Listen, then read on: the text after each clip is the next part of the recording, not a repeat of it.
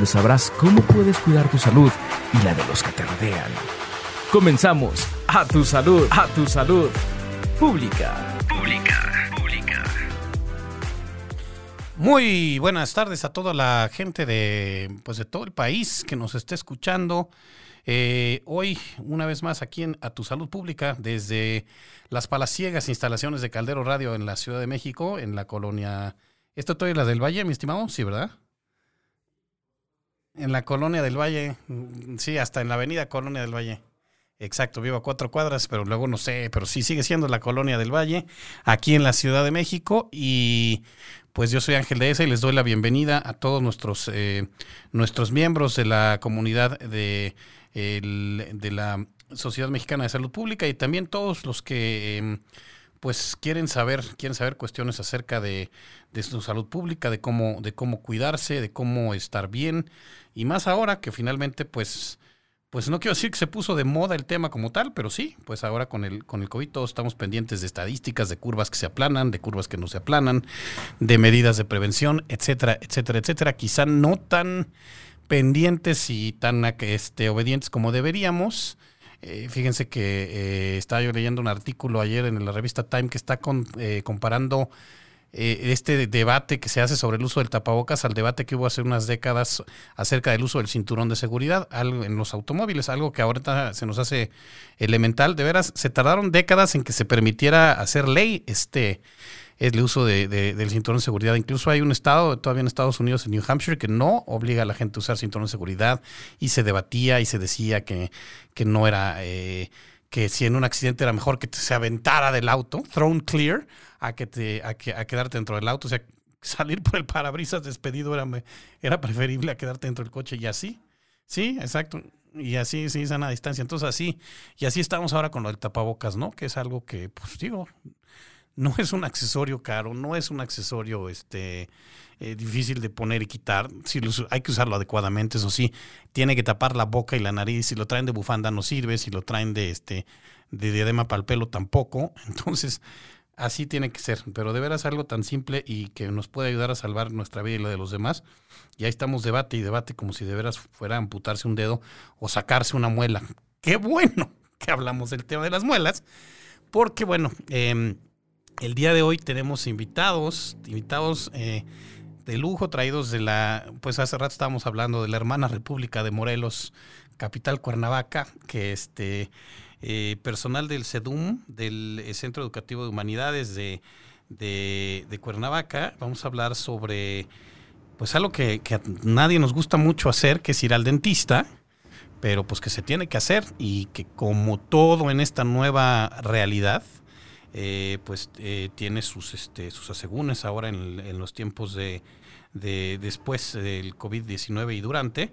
Y para eso están con nosotros em, en, eh, en orden, pues no vamos a este no vamos a decir que de importancia, simplemente aquí están. Este, la doctora Julia Salinas Basauri, directora general del Centro Educativo de Humanidades SEDUM. ella es cirujano dentista egresada de la UNAM, es espuma este, especializada en ortodoncia y maestría en ciencias odontológicas.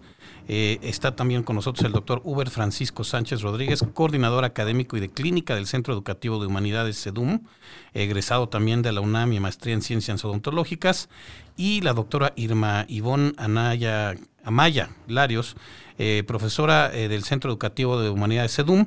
Ella es química farmacobióloga, egresada de la Universidad Autónoma de San Luis Potosí, maestría en ciencias de enfermedades infecciosas y doctorado en ciencias epidemiológicas por el Instituto Nacional de Salud Pública, que está ya ubicado en Cuernavaca, Morelos. Y rapidísimo, déjenme decir que es uno de los centros educativos más importantes de Latinoamérica en cuestión de, salud pública y no le pide nada a muchos, incluso en, en otros países como Estados Unidos. Es una punta de lanza realmente ese instituto y algo de lo que nos debemos sentir orgullosos todos los mexicanos. Eh, doctores, bueno, bienvenidos, doctora Julia, ¿cómo está? Muy bien, gracias. ¿Y tú cómo estás? Muy bien, pues eh, aquí en el, en, eh, pues en, esta nueva normalidad y, con muchas preguntas para hacerles, porque pues este uno no sabe, voy al dentista, no voy, este, qué tiene que hacer también los, el personal odontológico en estos tiempos.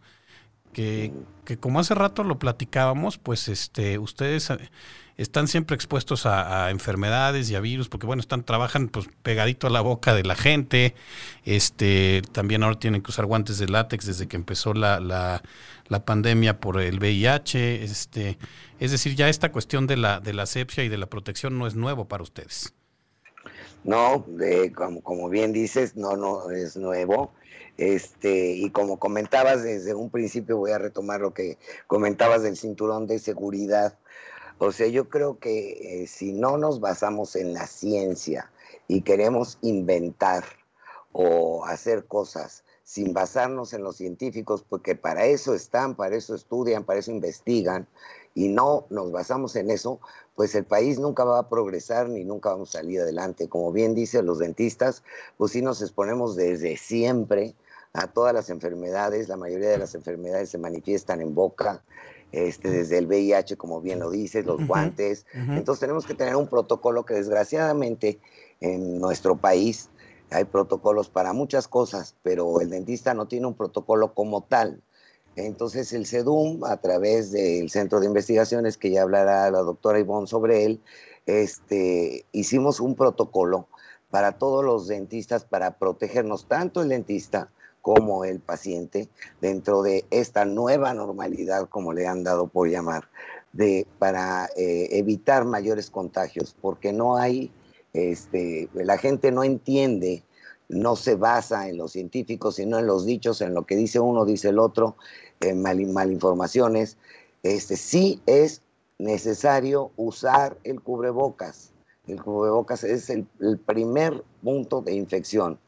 Y luego la sana distancia y lavarse las manos. Creo que con eso nos vamos a proteger. Si no un 100%, pues algo, ¿no? Pero estamos haciendo algo para protegernos. Eh, como dices, igual es un cinturón de seguridad, no habrá quien esté a favor y quien esté en contra. Pero bueno, empecemos por algo y basado en alguien que es en personas que han estudiado, que saben cómo se transmite este, este virus. Así es, sí, es, es que esa es la que la cosa eh, y se los preguntaría a los a los tres porque bueno depende está muy bien que tengamos redes sociales y que tengamos mucho acceso a mucha información. Ah pero ah como este como también ha perjudicado pero yo no entiendo por qué la gente a mí me gusta mucho Madonna cómo canta pero de ahí a que le voy a hacer caso de tomar hidrocloroxiquina porque ella lo dijo y no mi y no mi médico híjole pues este pues ¿por qué no? Yo, yo, no voy a escuchar a mi médico cantar. Bueno, no sé, doctor, si se quiere usted este, aventar algo, a ver, a ver qué tal le sale. Pero, no, mejor no. pero pues para todo hay cosas, ¿no? digo, hay gente que, actores, actrices, este, personalidades del espectáculo, ¿por qué tengo que preguntarles si vacuno o no vacuno, si, si hago o no hago? Mejor, mejor hagámosle caso a la, pues eh, como, como dice usted, a la gente que estudia para eso, porque además estudia mucho. Sí. Pues sí. la verdad sí. Y entonces este protocolo está basado, bueno, nosotros como escuela tenemos que cuidar al, tanto alumnos, bueno, doctores, profesores, alumnos y pacientes, ¿no? Y bueno, pues este protocolo está basado exactamente en eso y está hecho para todos los dentistas que siempre, de toda la vida hemos estado expuestos. Yo ya soy una mujer que ya pasé mis, años y yo empecé a trabajar sin guantes, sin cubrebocas, etcétera, pero no es la nueva normalidad, ese la vida en sí que te va dando diferentes pandemias, diferentes enfermedades, van brotando diferentes virus, como lo va a comentar, yo me imagino, la doctora Ivonne, que es experta en esto. Entonces, pues cada vez nos tenemos que proteger más el ser humano, ¿no? Este, entonces, pues este protocolo está hecho específicamente para los dentistas, para que tampoco exageren porque no estamos en un quirófano con una persona con coronavirus. Tampoco vamos a asustar al paciente vistiéndonos de astronautas. O sea, con tener nuestras barreras de protección es suficiente. Las barreras que están estipuladas y marcadas por científicos, no por parlanchines o por, por lo que tú dices, por el Facebook, por WhatsApp y quién sabe cuánta fake news que dicen ahora fake news, no, o sea, noticias falsas, este, que, bueno, yo la verdad no reconozco ni cuál es la verdadera ni cuál es la falsa, entonces ya te hacen unas bolas tremendas. Y yo creo que el pueblo de México está, y los dentistas están, algunos, ¿eh? no generalizo, este, muy hechos bolas en, en este sentido porque no hay un lineamiento. Y en cuanto se haga un lineamiento para los odontólogos, como se hizo para los médicos, como hay para todo, ¿no? Hasta para tu programa de radio. Claro. Así es, y la cosa es que la gente lo, la gente lo siga y este y, y porque además es por su bien y de veras como hablábamos ahorita del tapabocas, de los guantes que, eh, que usan los eh, los odontólogos, pues no es tampoco no, no, es amputarse un dedo, ni es carísimo ni es, pero bueno. Eh, déjame agregarte una cosa, nomás un y te dijo y te voy a hacer una corrección porque pues ya, ya por mi edad la merezco. Adelante. No se dice, no se dice tapabocas, se dice cubrebocas. Cubrebocas, tiene usted toda la razón. Taparle la boca a alguien es otra cosa, romperle la boca es otra. Este, Y el cubrebocas, como bien lo dices, es cubre nariz y boca. Debería de ser cubre nariz y boca, pero bueno, es el cubrebocas. Y este, y, con cubrirnos nada más esa parte, pero no taparnos, por favor. Sí, no, tiene usted, no, adelante, tiene usted. Fíjese que y tienes toda la razón en todos los guiones que hago para, para Fundación Carlos Slim sobre el tema. Es cubrebocas, es cubrebocas, cubrebocas. Sí, sí, qué bueno que no me están oyendo porque hasta la chamba iba, yo a perder. Este, pero tiene usted razón. Oiga, eh, platiquemos rápidamente. Ustedes son eh, parte del personal del Centro Educativo de Humanidades ahí en Cuernavaca. Eh, hablando de si quieren estudiar para ustedes después andar dando lineamientos sobre cuestiones este sobre cuestiones odontológicas ahí pueden ir cuéntenos un poquito de la escuela doctora por favor pues mira, la escuela tiene 10 años de fundada, este es una sociedad a la cual nosotros no pertenecemos, nada más trabajamos para los dueños, pero con mucho gusto, con muchos deseos de, enseñar, sobre todo porque somos morelenses. Bueno, tenemos una que, no es morelense, pero ya la casi la estamos haciendo morelense, la doctora Maya. Este, y queremos que los alumnos salgan bien preparados. Nuestra intención no es la colegiatura, como te digo, no somos ni dueños, entonces pues, nos va el, dinero. Lo que queremos es que nuestra, nuestros alumnos salgan muy bien preparados. Tenemos la una licenciatura en cirujano dentista, tenemos la una especialidad que es doble, que es ortodoncia y ortopedia, que consideramos, cuando metimos el programa a la Secretaría de Educación Pública del Estado, consideramos que tenía que estar juntas. Ortopedia, que es para los niños, eh, a grandes rasgos te digo, el crecimiento de mandíbula, de maxilar, etcétera, antes de que lleguen a los frenos, a la ortodoncia, se puede llevar por, unos aparatitos y evitar una cirugía o, llegar a un caso mayor. Entonces, es una especialidad ortodoncia y ortopedia de dos años. Eh, la licenciatura es de cuatro años, más el servicio social.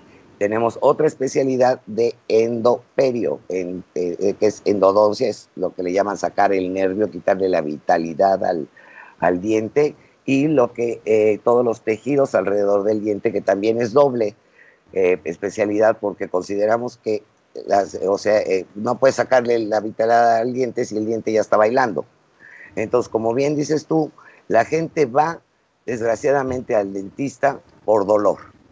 Entonces ya, ya va con una enfermedad periodontal, o sea que son de las encías, para que me entienda el público, o ya este, la parte interna del diente ya llegó la caries, ya llegan con dolor, cuando deberían de ir al dentista por, por una limpieza, por una revisión, o sea, por lo menos cada seis meses.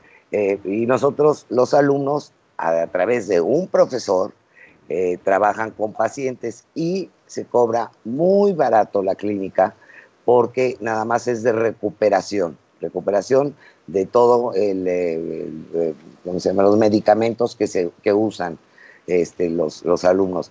Y gracias a Dios nos ha ido muy bien, hemos hecho mucho bien en la población y lo, nuestros alumnos, te presumo, eh, no hacemos casi examen este, eh, final, examen de titulación, todos se titulan por un examen general de conocimientos a nivel nacional, se llama Ceneval, y hemos tenido el orgullo de que tenemos alumnos con excelencia académica y cuadro de honor.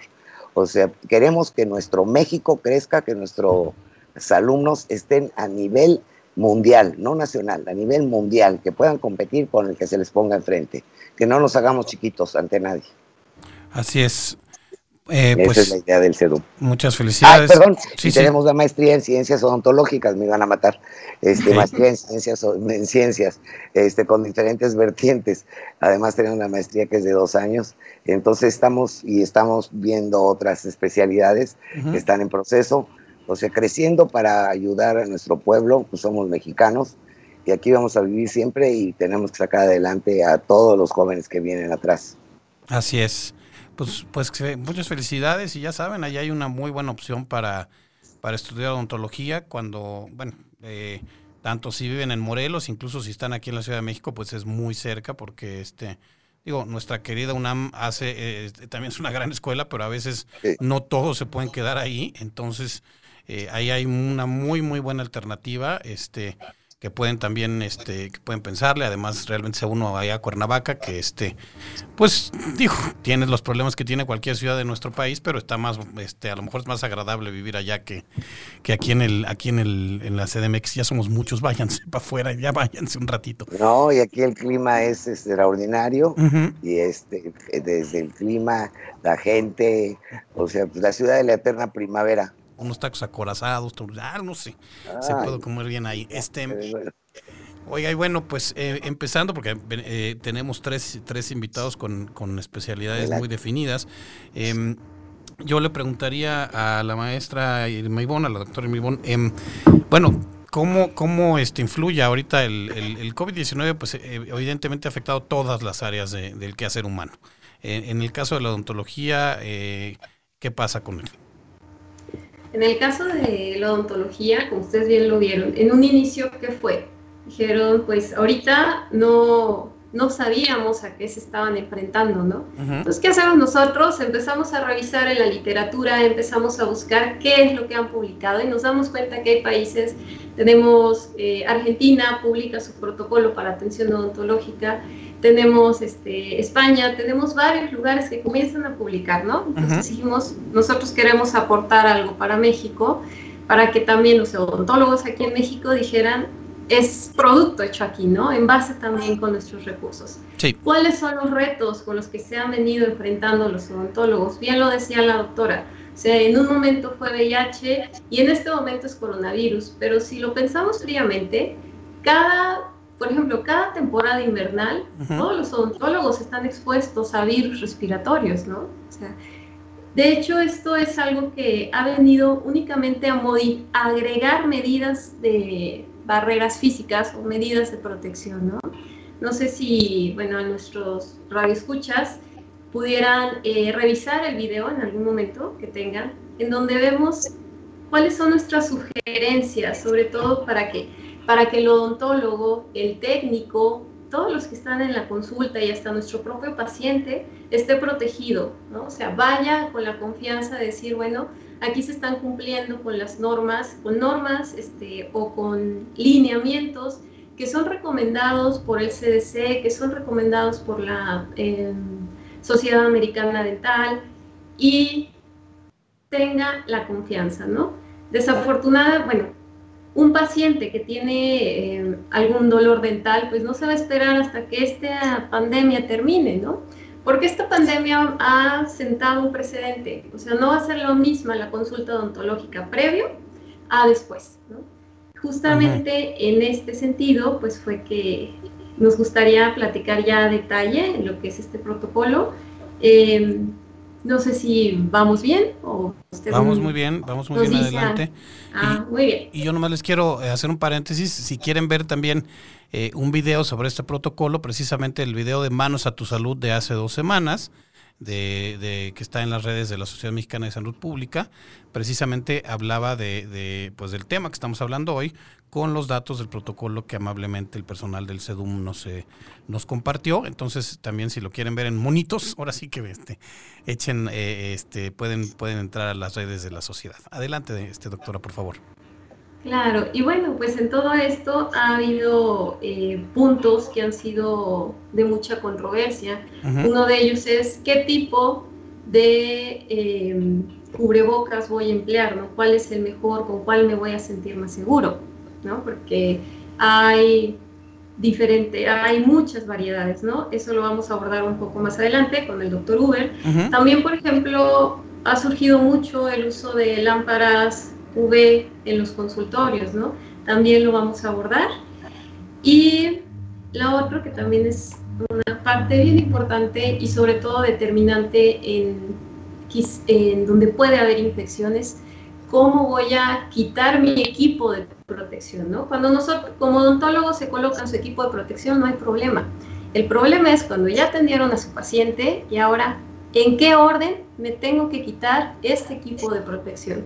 Porque justamente ahí es donde pudiera haber contaminación, ¿sí?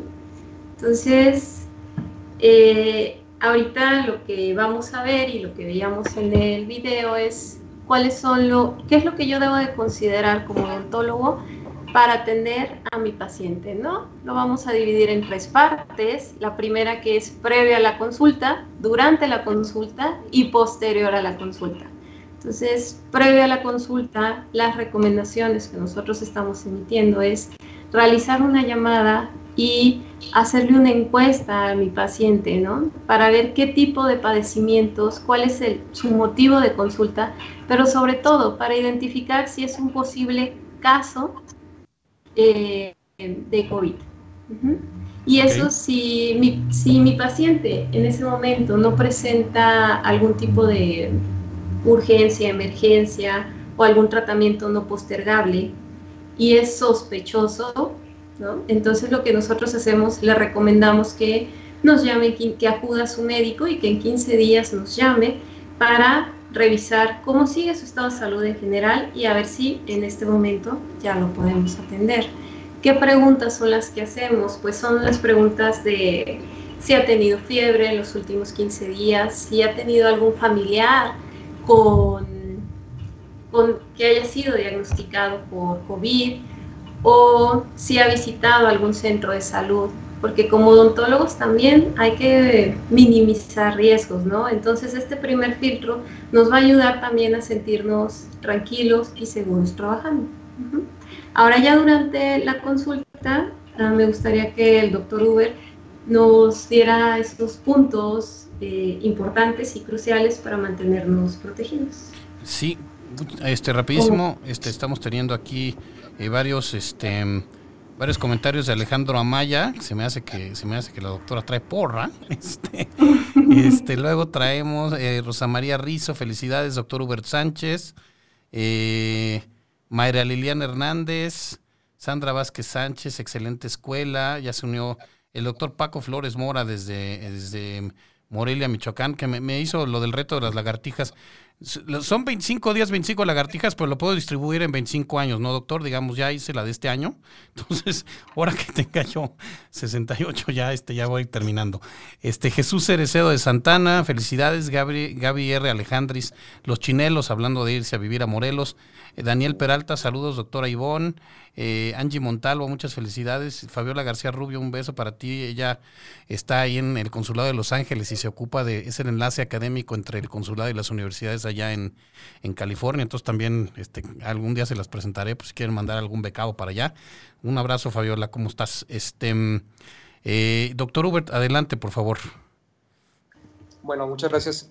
Aquí la principal preocupación era respondiendo un poco a la pregunta de inicio que nos planteabas eh, los pacientes deben de acudir a la consulta en este momento, sí.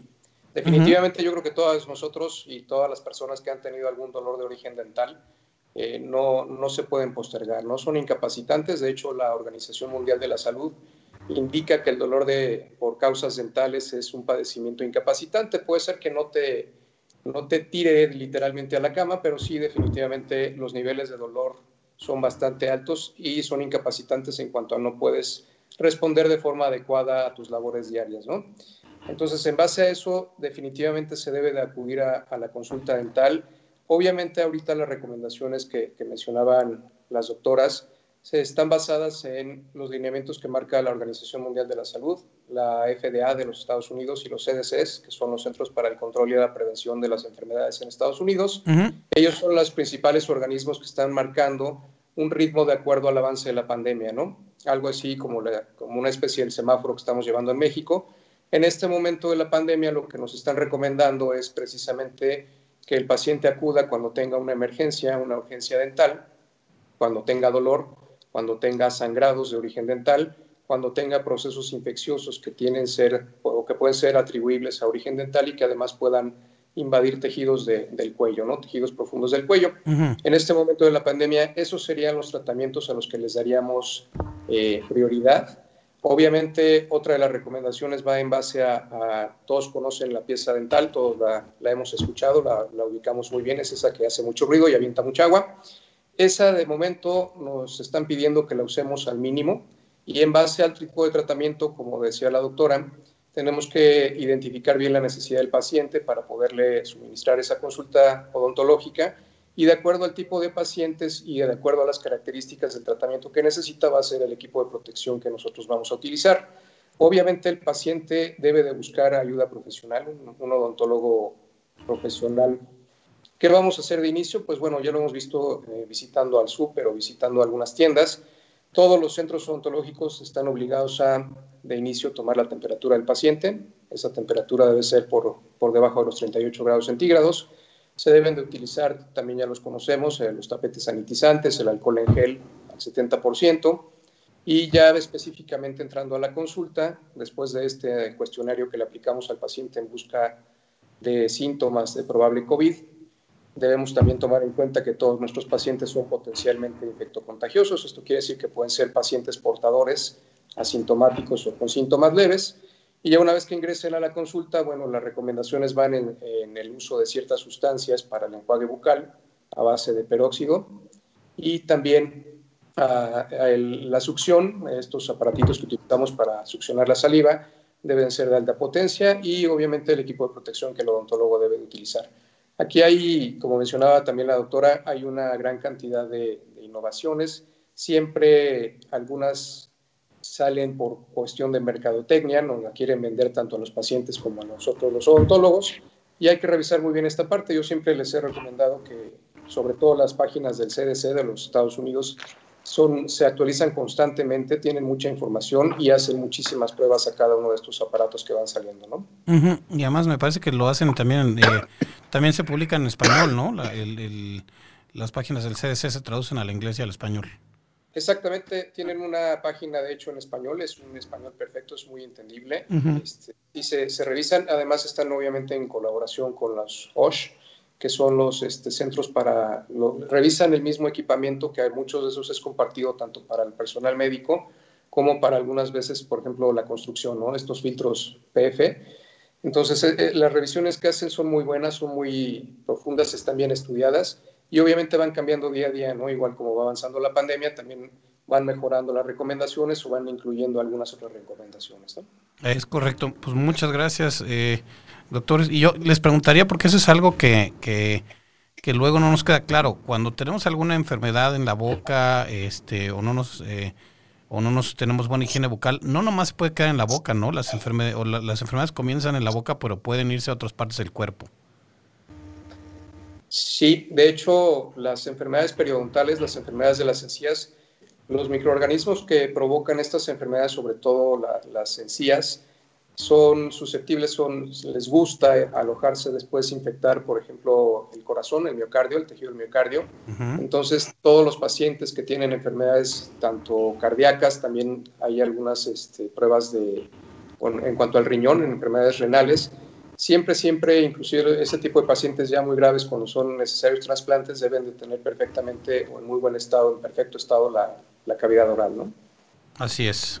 Y bueno, también por otro lado vamos a ver que enfermedades sistémicas van a tener manifestaciones orales, ¿no? Entonces es, a veces la manifestación oral que estamos viendo puede ser, por ejemplo, VIH, ¿no? Las primeras manifestaciones de VIH las vamos a encontrar en boca. Ahí está. Bueno, pues también entonces... Eh, eh, bueno, siempre hay que tener una, buena higiene bucal, eso es, eso es un hecho. Este, y habría entonces también que, este, que pensar en que eh, ahorita, ahorita más, ¿no? Este, nos puede servir. Yo creo que esa es una de las grandes oportunidades que podemos este, aprovechar durante la, durante la pandemia, que es el hecho de poder decir, este, bueno, pues si yo, si yo soy, este, mm, em, si yo tengo pues kilitos de más, si yo soy fumador, si yo ya ando ahí coqueteando con la diabetes, o soy, o ya vivo, ya vivo con diabetes y no la controlo bien, este es el momento porque ahora sí, este, ahora sí, este, pues hay otro factor de riesgo ahí. Entonces, lo mismo puede, este, puede hacerse con la higiene bucal, ¿no? Es decir, bueno, pues a lo mejor no le había puesto la atención que debía, ahorita es cuando. ¿O cómo ven?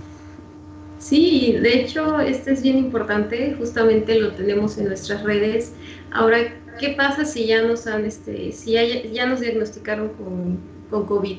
Pues es, justamente en las redes tenemos esta parte de hay que cambiar los cepillos de dientes, hay que separarlos de los demás de, de los que conviven en casa, ¿no? Entonces, si gustan, en, en, nuestra página de Facebook también tenemos ahí ciertas recomendaciones para aquellas personas que se infectaron por coronavirus, ¿no? Y sus familiares. Así es. Eh, alguna, este, bueno, eh, ¿qué, ¿cuál es la higiene bucal que debe, y, y conste que estoy, este, de una vez les digo, eh, no, no estoy hablando en tiempos de COVID. ¿Cuál es la higiene bucal que se debe tener siempre? Por favor, este, porque ahí anda uno dice, ay, pues me paso el cepillo como medio minuto y uno, dos, tres, escupo y ya estoy listo. Y no es así. Entonces, si alguien quiere tomar el, este, explicarnos una vez más, como cada vez que vamos al dentista, nos lo vuelven a explicar, porque ahí nos, este, ahí se dan cuenta de que no lo estamos haciendo. Doctor Uber, por favor, ¿quieres dar la explicación? Bueno, lo, lo, lo, ideal, lo de siempre, ¿no? La recomendación es tres veces el cepillado con una técnica correcta. Había hasta una canción, ¿no? De cepillar los dientes de, de, arriba hacia abajo y los dientes de abajo hacia arriba, las muelas en movimientos circulares. Es indispensable la higiene bucal tres veces al día con cualquier pasta dental. El cepillo debe de ser de preferencia de cabeza chica, cerdas suaves y los movimientos controlados. ¿no? Todos los excesos son malos, tanto muy suavemente es malo como con mucha fuerza también es malo. ¿no? Ese sería el principio básico. Los enjuagues bucales son auxiliares sobre todo para para un aliento bonito, pero lo básico, básico realmente siempre ha sido y sigue siendo el cepillado dental tres veces al día. Y el hilo dental. Y el hilo. Agrego. Sí, Agrego el hilo dental y también obviamente higiene en la, en la, lengua, ¿no? Que eso a veces se nos va de largo. Hay que también darle una cepilladita a la lengua y el hilo dental y, y eso es lo, lo, básico en cuanto a, al cepillado. Visitar obviamente al odontólogo por lo menos si no hay dolor y si no hay situaciones así de caries evidentes, por lo menos se recomienda dos veces al año, ¿no? Para revisar que todo esté bien, que no haya progreso de enfermedades dentales ni periodontales y también para una limpieza profunda, exhaustiva por parte del odontólogo. Eh, yo quisiera hacer un comentario, Ángel, si me lo permite. Por favor. Eh, porque está dentro también de nuestras redes de Face y de Instagram de Sedum. Uh -huh. Hay una ignorancia que tenemos todos, yo tengo cuatro hijos, y mis propios hijos no lo saben, por más que quiere uno decirles, no hace caso. La desgracia es que desconocemos, eh, cuando el niño está, le están brotando los dientes, le están saliendo los, los dientes que llamamos de leche, llega a una edad de los seis años donde sale la primer muela o el primer molar, que ya es para toda su vida. Las mamás creen los papás pues que es un diente que va a cambiar. Uh -huh. Desgraciadamente ese, ese molar es un molar muy básico para toda nuestra vida, para toda la oclusión, para toda nuestra masticación, digamos, y la mayoría de la gente desconoce ese molar, cree que es una muelita de, pues, de niño que la va a cambiar y generalmente es el primero que pierden todas las personas este, porque no sabemos que hay un molar que desde los seis años ya es permanente, ya se te queda hasta que, pues ya, ya a veces mueres con él, a veces pues por falta de limpieza. Eh, hacía yo hincapié en la parte de lo que decía el doctor Uber de la limpieza dental de uh -huh. tres veces al día. Pues, pues también los, los eh, dulces, los niños, eh, al comer mucho dulce, pues eso implica que haya caries o se les piquen los dientes. El, el, el hilo dental pues queda entre los dientes, sobre todo eh, alimentos, y eso hace una inflamación en las encías. Todo es un proceso, ¿no? Todo lleva una consecuencia y un porqué, ¿no?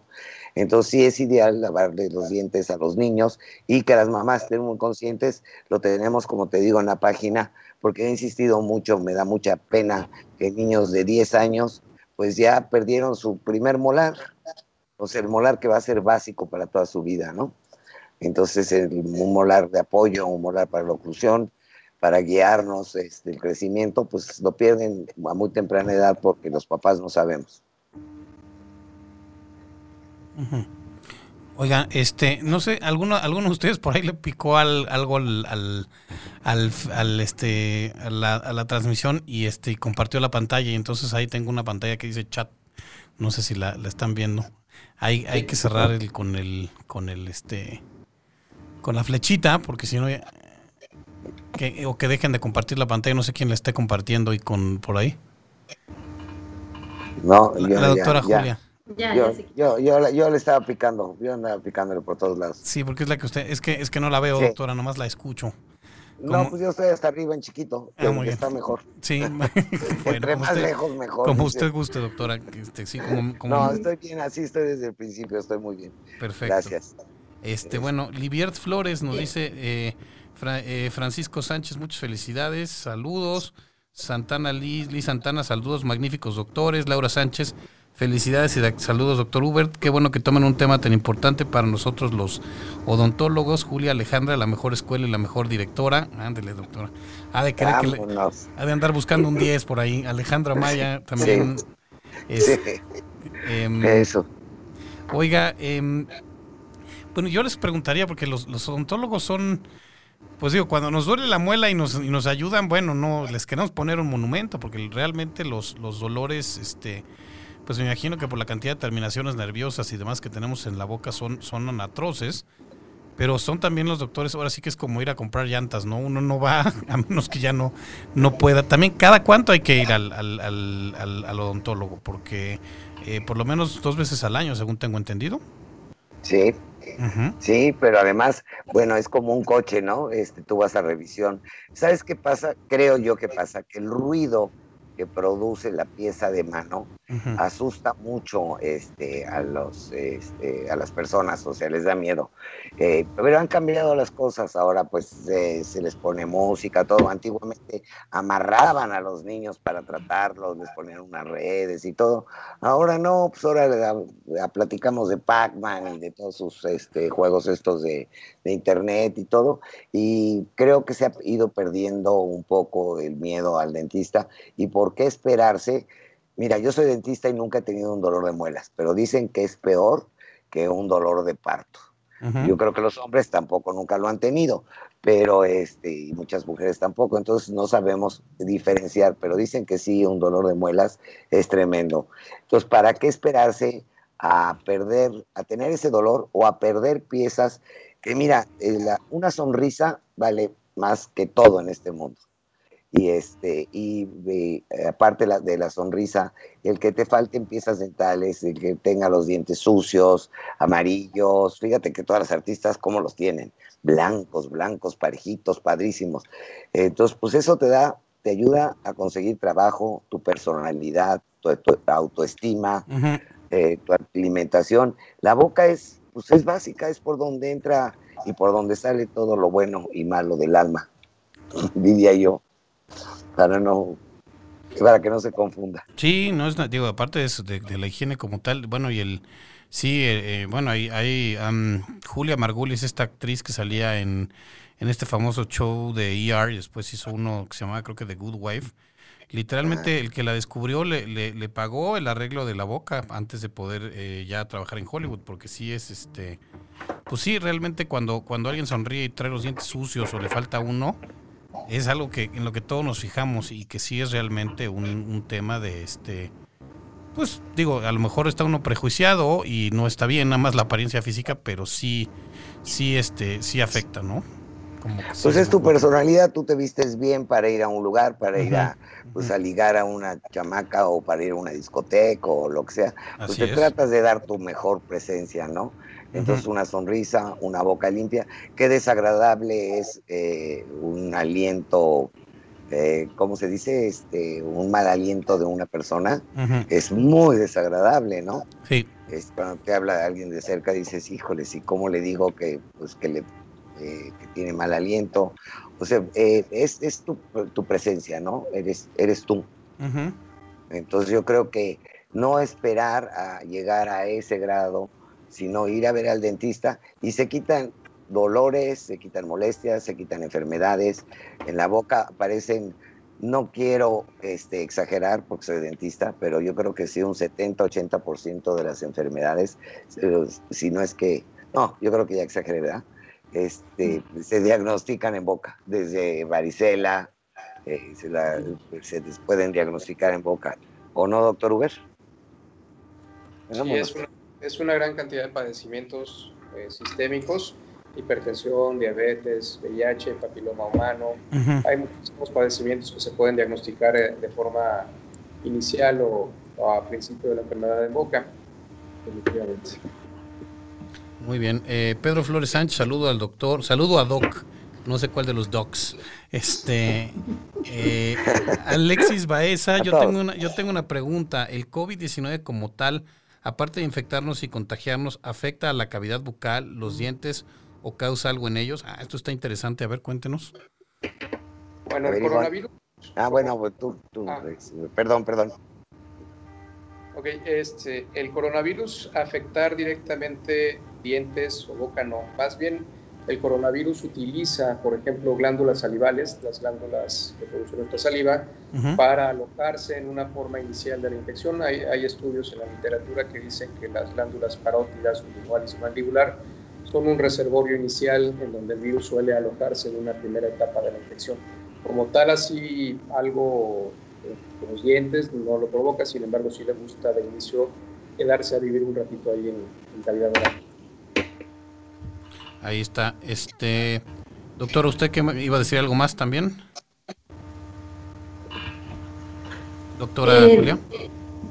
Bueno, ya eh, lo que iba a decir es que justamente estaba haciendo ahorita una pregunta, solo que no me decían que no sabían por dónde, es del doctor José Ramos, y lo que él pregunta es cuánto tiempo se considera o sea, ¿cuánto tiempo se tienen que espaciar las consultas entre los pacientes que acuden al odontólogo, considerando la generación de aerosoles?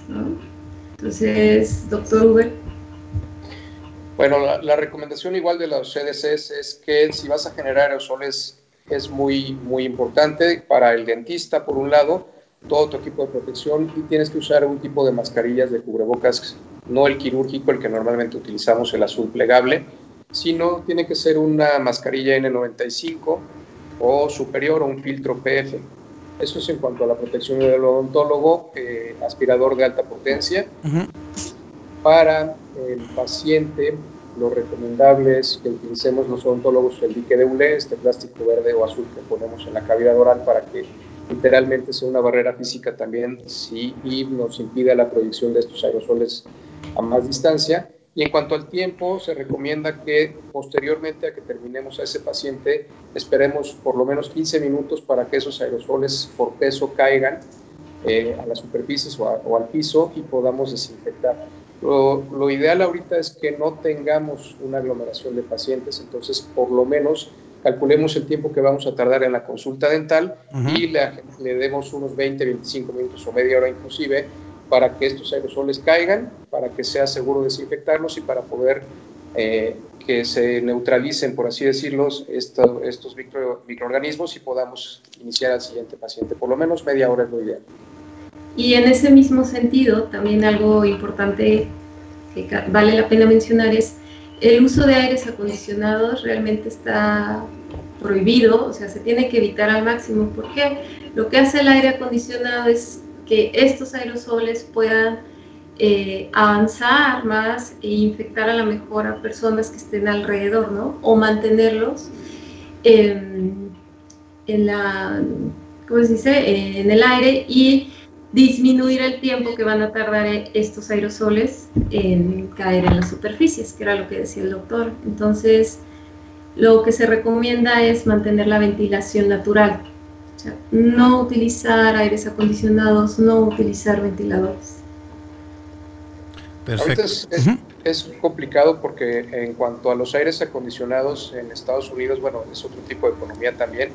Hay lugares aquí en México que son muy calurosos, eh, inclusive aquí por Navaca tenemos ciertos meses que es bastante complicado trabajar con el equipo de protección, pero bueno, a los aires acondicionados hay una recomendación nueva para que hacen los CDCs de utilizar filtros EPA, con H al principio. Esos filtros lo que hacen es purificar y eliminan el exceso de partículas de carga viral que pudiera estar presentes en el medio ambiente. Obviamente, y por desgracia, pues son filtros que en este momento son difíciles de encontrar y además son caros. Es correcto. Este, mm, Eh, nos pregunta la doctora Lucía Palma, ella está allá, estuvo un tiempo allá en Morelos y ahora está por allá por Guanajuato, este trabaja con niños en neurodesarrollo en clínicas de primer contacto. Dice, ¿se han descrito problemas, problemas dentales y periodontales asociados al COVID-19? Al COVID. No. Hasta el momento no, no se ha reportado. Ok. Pero bueno, que no nos enferme la boca no quiere decir que nos, enferme de otra cosa, entonces cuídense mucho. Este, como yo como, como paciente, ¿qué le debo de, pedir a mi, a mi odontólogo en, medidas en cuestión de medidas de seguridad? Porque bueno, si uno no sabe, a lo mejor lo, lo quiero que esté vestido como astronauta y con traje de estos de epidemiólogo y este y no es así el caso. Entonces, si nos este si nos dicen Claro que sí.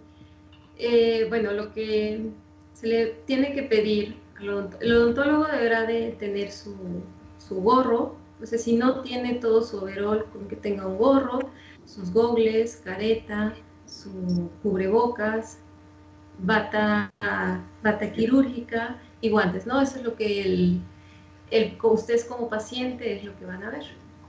También como paciente, pues nosotros, bueno, los odontólogos les van a pedir que acudan de preferencia solos a la consulta, ¿no? O sea, no llevar tanta gente como de, de fuerza moral, ¿no? O sea, no, con que vayan ellos solos y no traer tampoco tantos accesorios, porque acuérdense que los accesorios entran en contacto con las superficies. Entonces el odontólogo puede llegar, o sea, puede tener muy limpio toda su unidad dental, toda su área, pero pues nuestros accesorios también podrían estar ahí contaminando, ¿no?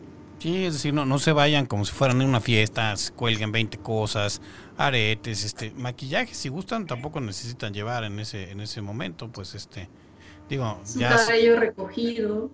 Pues yo qué le digo, yo, el mío, yo, me solté el pelo hace mucho y nunca regresó. Pero sí, regresó, bueno. los que tienen pelo, pues así, así es. Este, entonces, pues sí, y bueno, ¿qué pasa en el caso, por ejemplo, de los menores que este pues luego les encanta que el papá o la mamá entre en el consultorio. En este caso, pues lo mejor sería que entrara nada más el, paciente de ser posible, ¿no? Sí, de hecho, eh, obviamente en el caso de niños y adultos mayores o de acuerdo a un procedimiento, si vamos a hacer algún tipo de cirugía en boca o algo, sí pueden ir acompañados de una persona, o sea, el chiste es que no sea visita familiar, ¿no?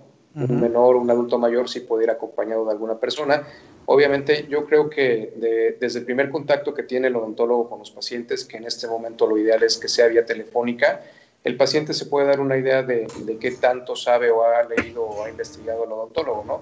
Este cuestionario telefónico, el que le pida las recomendaciones de asistir solo o máximo con otra persona, el que le pida que vaya con cubrebocas, el que le pida que no lleve tantos accesorios a la consulta, todo ese tipo de cosas llegando, que le tomen la temperatura, todo eso habla de que el odontólogo se ha preparado y ha leído las recomendaciones que han hecho las instituciones para que su práctica sea más segura, ¿no? Esa es la forma en que el paciente puede identificar que el odontólogo está, está al en esas cuestiones, ¿no? Así es.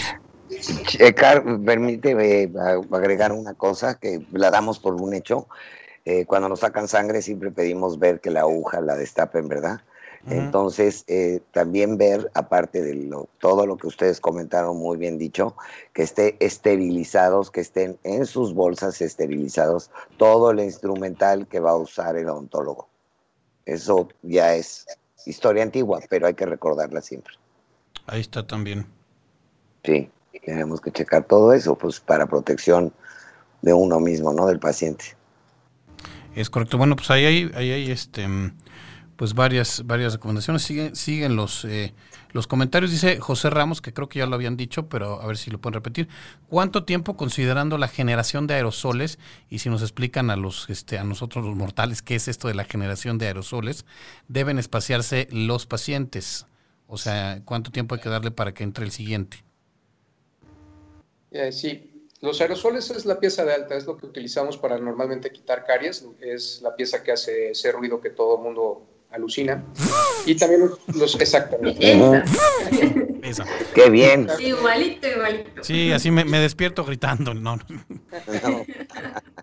lo traumaron de chiquito. Sí, pero digamos. Los podemos generar con eh, escariadores ultrasónicos que utilizamos para remover sarro, para hacer limpiezas dentales. Esas son las dos eh, que normalmente utilizamos y generamos aerosoles. En general el aerosol son partículas, son gotas muy pequeñitas en las que puede viajar a más distancia y, permanecer, en, eh, digamos, suspendidos en, en, el aire un mayor espacio de tiempo.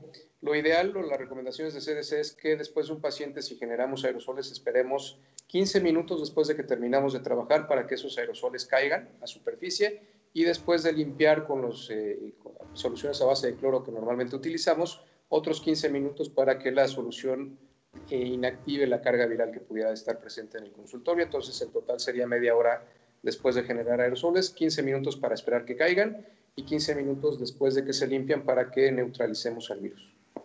Ahí está ya. Este, Quizás sería importante, si me permites, Ángel, que la doctora Ivonne dijera el peso molecular que tiene en sí el virus, porque se ha hablado mucho de que si se propaga con el aire, etcétera. Ahorita ya el doctor Hubert está hablando de la pieza de mano de la que bien imitaste, pero este, en sí el virus, eh, por eso es la sana distancia. Este, me gustaría que lo explicara un poquito la doctora Ivonne, que pues es experta en esto si, si, si no te importa. Adelante. Claro, eh, lo que, bueno, en sí, si nosotros lo comparamos con otros virus, este es un virus que es grande comparado, por ejemplo, con sarampión. Al ser un poco más grande que sarampión, lo que va a hacer es que la, el, la distancia que va a alcanzar con nuestros estornudos o cuando nosotros tosemos, pues va a ser mucho menor.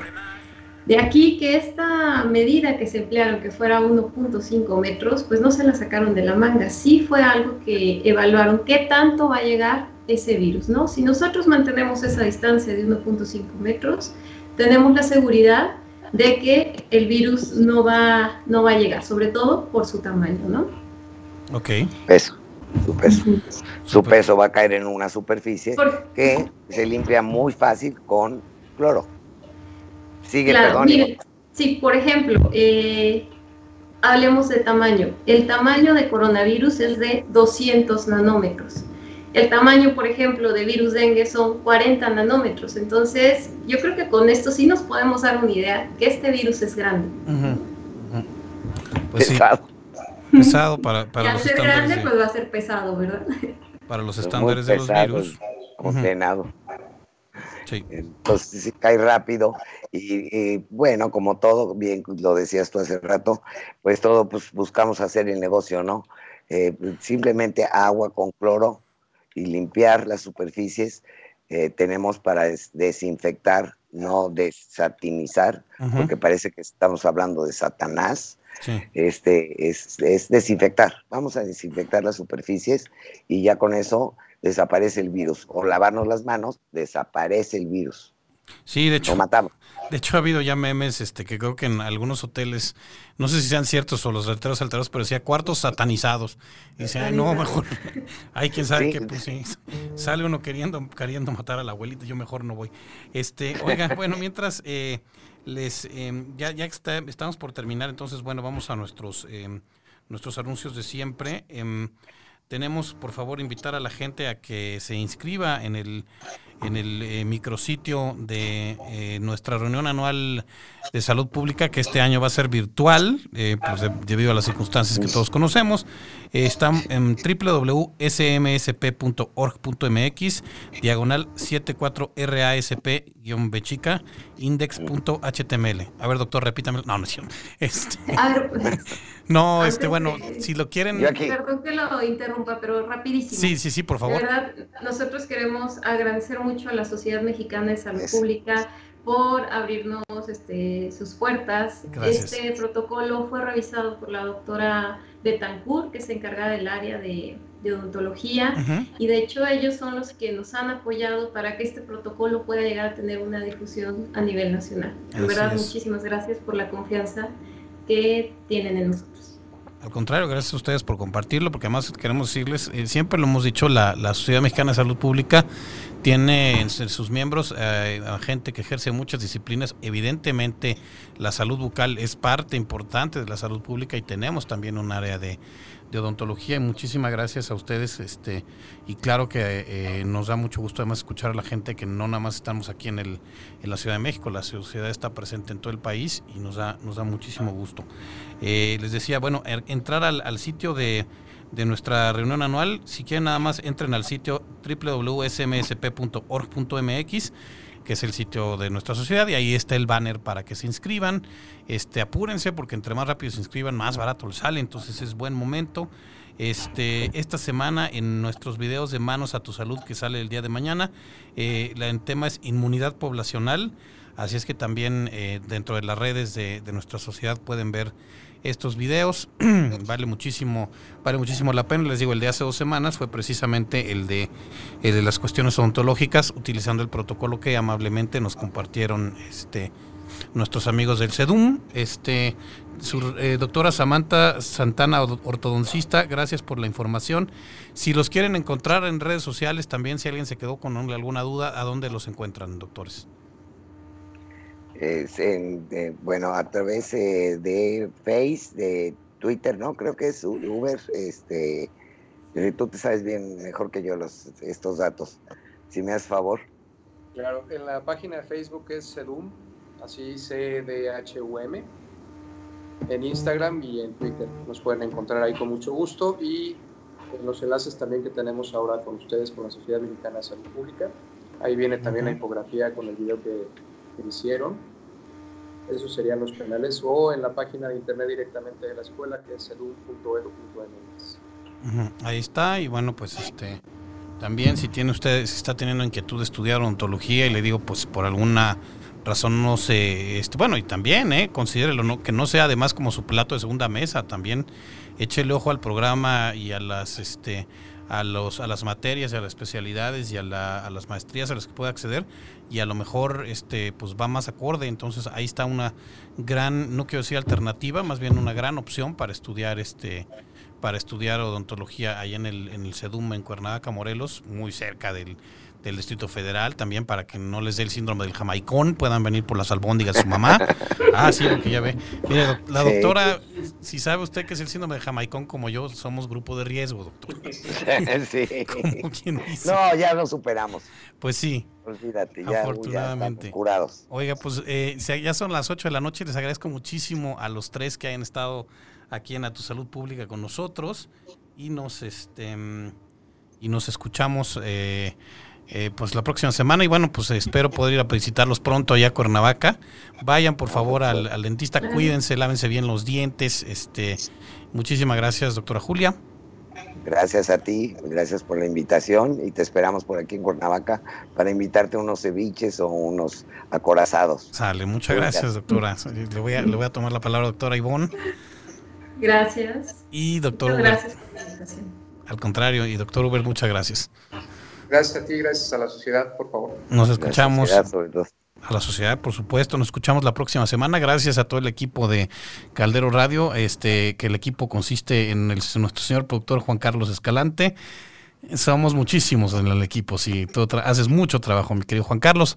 Al doctor Miguel Betancourt Cravioto, presidente de nuestra Sociedad Mexicana de Salud Pública. Al eh, licenciado Sail Quiñones, director ejecutivo. César Saldívar, Carlos Jiménez y toda la gente que hace posible este programa. A nombre de ellos, yo soy Ángel de Esa. Nos escuchamos la próxima semana en A Tu Salud Pública. Muchas gracias. Por hoy hemos terminado.